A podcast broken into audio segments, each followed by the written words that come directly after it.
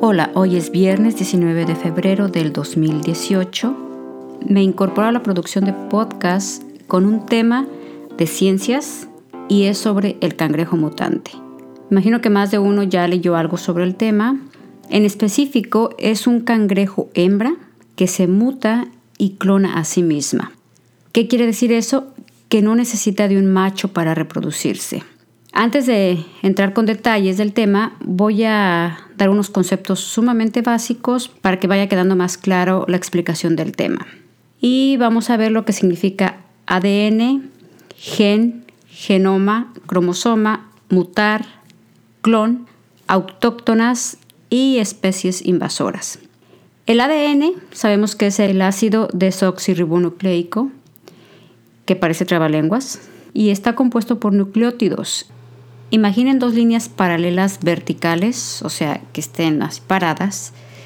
En ambas debe ir siempre un fosfato y un azúcar, pero además uno de los cuatro nucleótidos, que puede ser la adenina, timina, citosina o guanina. Visualicen en la parte izquierda una de esas líneas, entonces va a estar el fosfato y el azúcar, y piensen que quizás está la adenina. Si a la izquierda está la adenina, a la derecha, junto a ella, debe estar la timina. Luego arriba quizás de la adenina va a estar la citosina, a la derecha debe estar la guanina o viceversa, o pueden tener diferente orden, pero siempre en par. La adenina va a ir acompañada de la timina y la citosina siempre va a ir acompañada o junto a la guanina. Esos son los nucleótidos que van a formar la cadena de ADN. Ahora, esta cadena de ADN se encuentra dentro de los genes y los genes se encuentran dentro de los cromosomas. Un gen siempre va a llevar un orden fijo y es el que determina los caracteres hereditarios. Así es que si quieren echarle la culpa a alguien por el cabello, por las facciones, por la nariz, por los ojos, por todo eso que tenemos físicamente e internamente, el responsable o los responsables son los genes. Ahora, los genes se encuentran dentro de los cromosomas y los cromosomas son pequeñas estructuras que van a estar dentro del núcleo de una célula y estos van a contener los factores hereditarios. Su número siempre va a ser constante en cada especie. ¿Qué quiere decir esto? Que quizás a una especie va a tener determinado número de cromosomas. En el caso de los humanos, eh, necesitamos 46 cromosomas y se forman en pares o al, al juntarse en pares van a ser 23 pares. Todos estos cromosomas van a formar el genoma, que es un conjunto de cromosomas de una célula. En otras palabras, todo está en el núcleo de la célula, todo esto que, de lo que les estoy hablando, que son los cromosomas, que están formados por genes y los genes por ADN, y bueno, todo eso lleva la información de lo que somos, de lo que somos físicamente, de lo que somos internamente, eh, si tenemos alguna enfermedad que luego le llaman hereditaria o genética, toda esa información está ahí en los cromosomas. Esto lleva a el otro concepto que es la mutación o el mutar. Mutar quiere decir provocar una alteración en el material genético de un ser vivo. En otras palabras, si un cromosoma se altera, viene dañado, viene incompleto, el orden a lo mejor del ADN o el orden del cromosomas viene alterado, es cuando se da una mutación. ¿Qué es lo que provocan las mutaciones? Por ejemplo, en una especie, en un animal, pueden hacer a lo mejor con tres patas, o pueden hacer con seis dedos, o pueden hacer sin una pierna. En un ser humano igual puede haber malformaciones físicas, o puede haber enfermedades genéticas y eso es porque algún gen se mutó o algún cromosoma viene dañado y da paso a la mutación. Ahora, ¿qué es un clon? Un clon es un individuo nacido de la misma célula. Por tanto, va a tener el mismo o la misma información genética y las mismitas características. ¿Se acuerdan?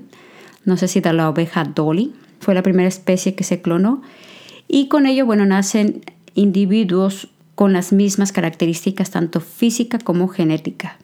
A autóctonas se refiere a una especie de ser vivo, puede ser flora o fauna, que ha nacido o se ha originado en el mismo lugar donde se encuentra.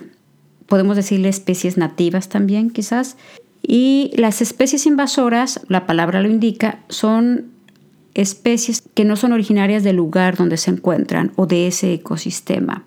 Bien, una vez revisados los conceptos para este tema, voy a mencionar un poco el origen de la especie conocida como el cangrejo de mármol, que no es otra cosa que un cangrejo hembra que se puede reproducir por sí sola.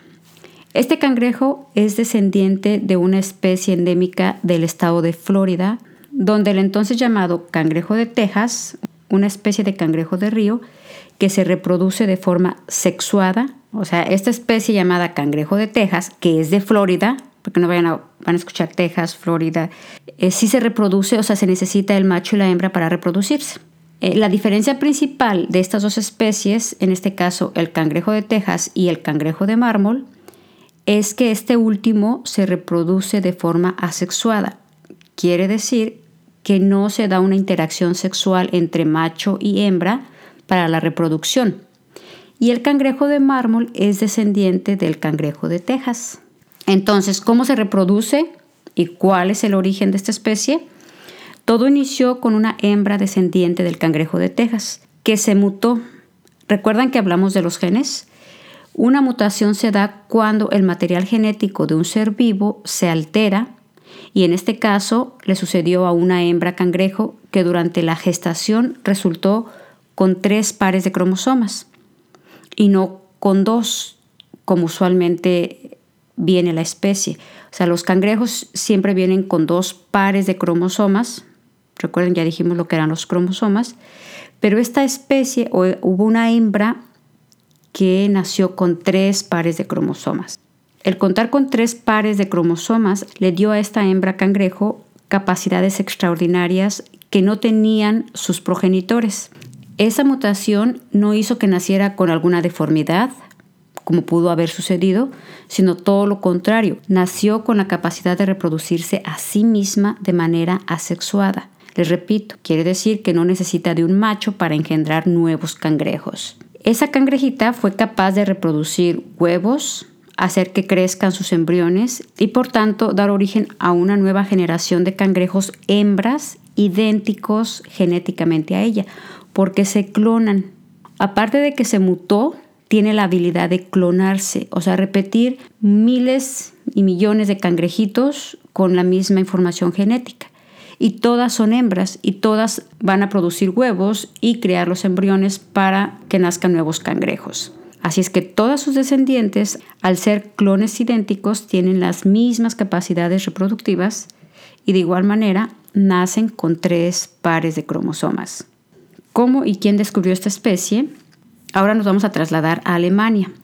El estudio de esta especie lleva cerca de tres décadas y se explica en una publicación reciente de la revista Naturaleza, Ecología y Evolución, donde el biólogo molecular Frank Lico del Centro Alemán de Investigación en Cáncer describe a esta especie como la invasión de los clones y explica lo que a la fecha saben de la especie cangrejo de mármol, que en sí son hembras.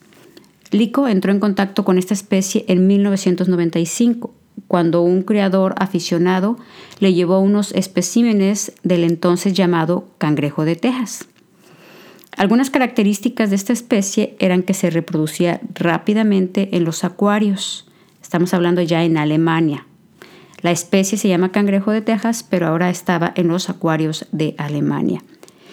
Estos cangrejos eran robustos y estéticamente agradables, lo que llevó a que se vendieran en las tiendas y empezaran a usarlos como mascotas domésticas. En ese trayecto, varios especímenes fueron puestos en libertad.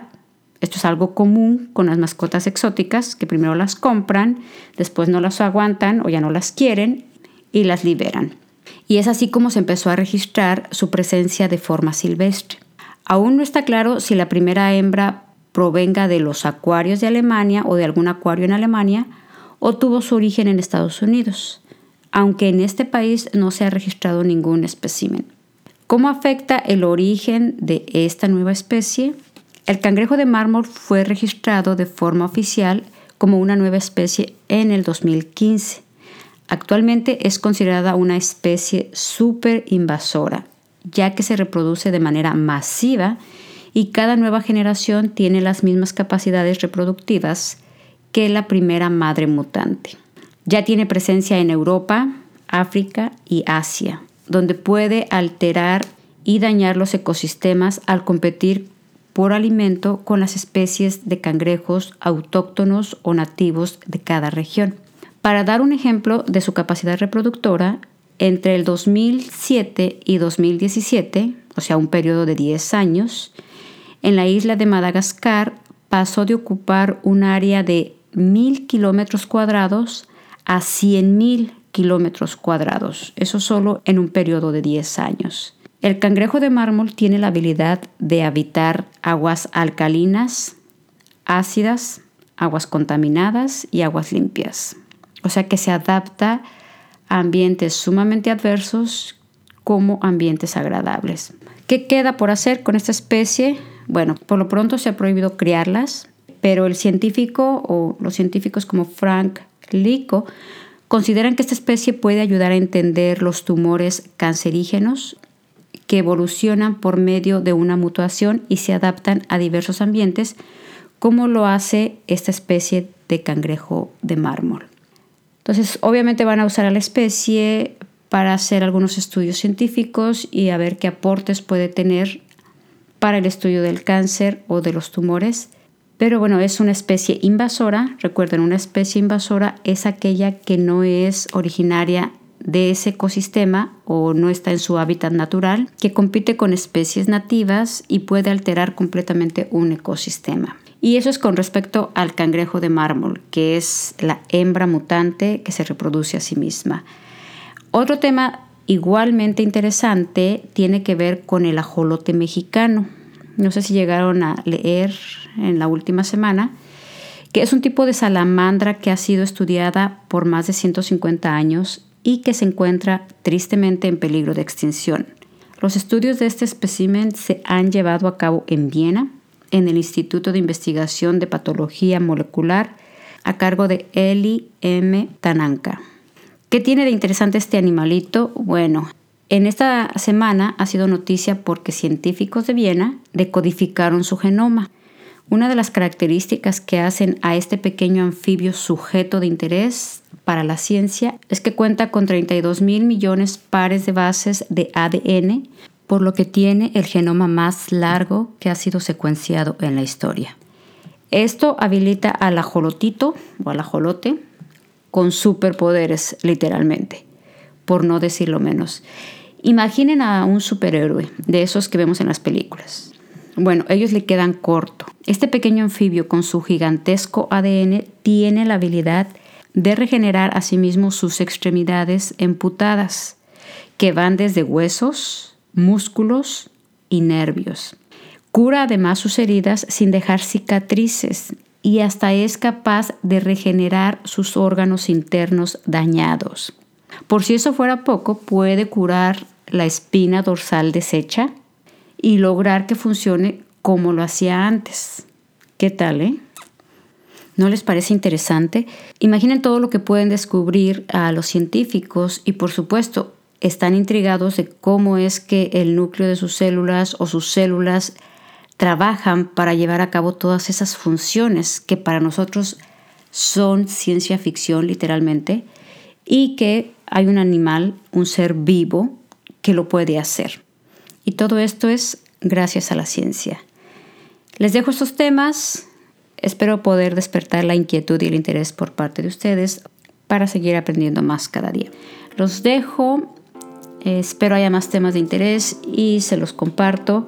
Por lo pronto me despido, quedo a sus órdenes. Recuerden que me pueden contactar por medio de las redes sociales en nuestra página web de SpanishGD365.com. En Twitter es arroba o Luz Garfias.